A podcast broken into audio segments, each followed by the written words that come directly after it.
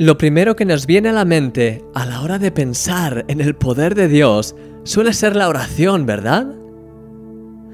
Estoy convencido de que has escuchado muchas veces hablar acerca del poder de la oración y seguramente lo habrás experimentado en varias ocasiones en tu propia vida. Sí, es cierto, la oración es el catalizador del cielo aquello que nos permite experimentar el poder de Dios aquí y ahora, en nuestro día a día.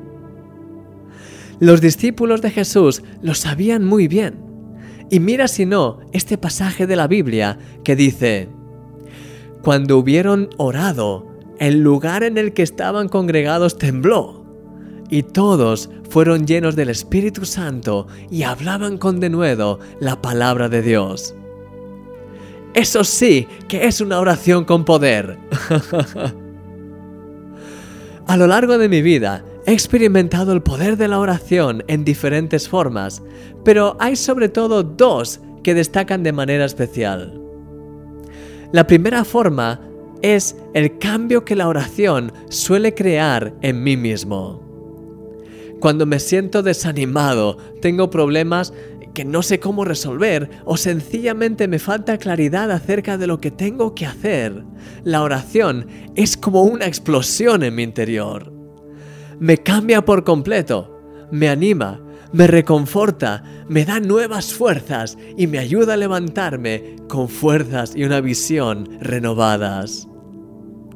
Por supuesto, no estoy hablando de cualquier tipo de oración. Me estoy refiriendo a la oración de fe, a esa oración que pone toda la carne en el asador, que confía en Dios y que se agarra a sus promesas de todo corazón. En ese tipo de oración, el poder de Dios se manifiesta además de una segunda manera. Se manifiesta con milagros. He visto a Dios hacer cosas realmente impresionantes a lo largo de estos años como consecuencia de las oraciones que he hecho. Mi querido amigo, este increíble poder está disponible para ti hoy a través de la oración viva, ardiente y apasionada de tu corazón. Es por eso que la Biblia dice, la oración eficaz del justo puede mucho. Sí, tu oración tiene mucho poder. Levántate en este día en oración, dale al Señor esa oración en olor fragante y experimenta el poder de Dios fluyendo en tu vida y en medio de tus circunstancias. Porque sí, eres un milagro.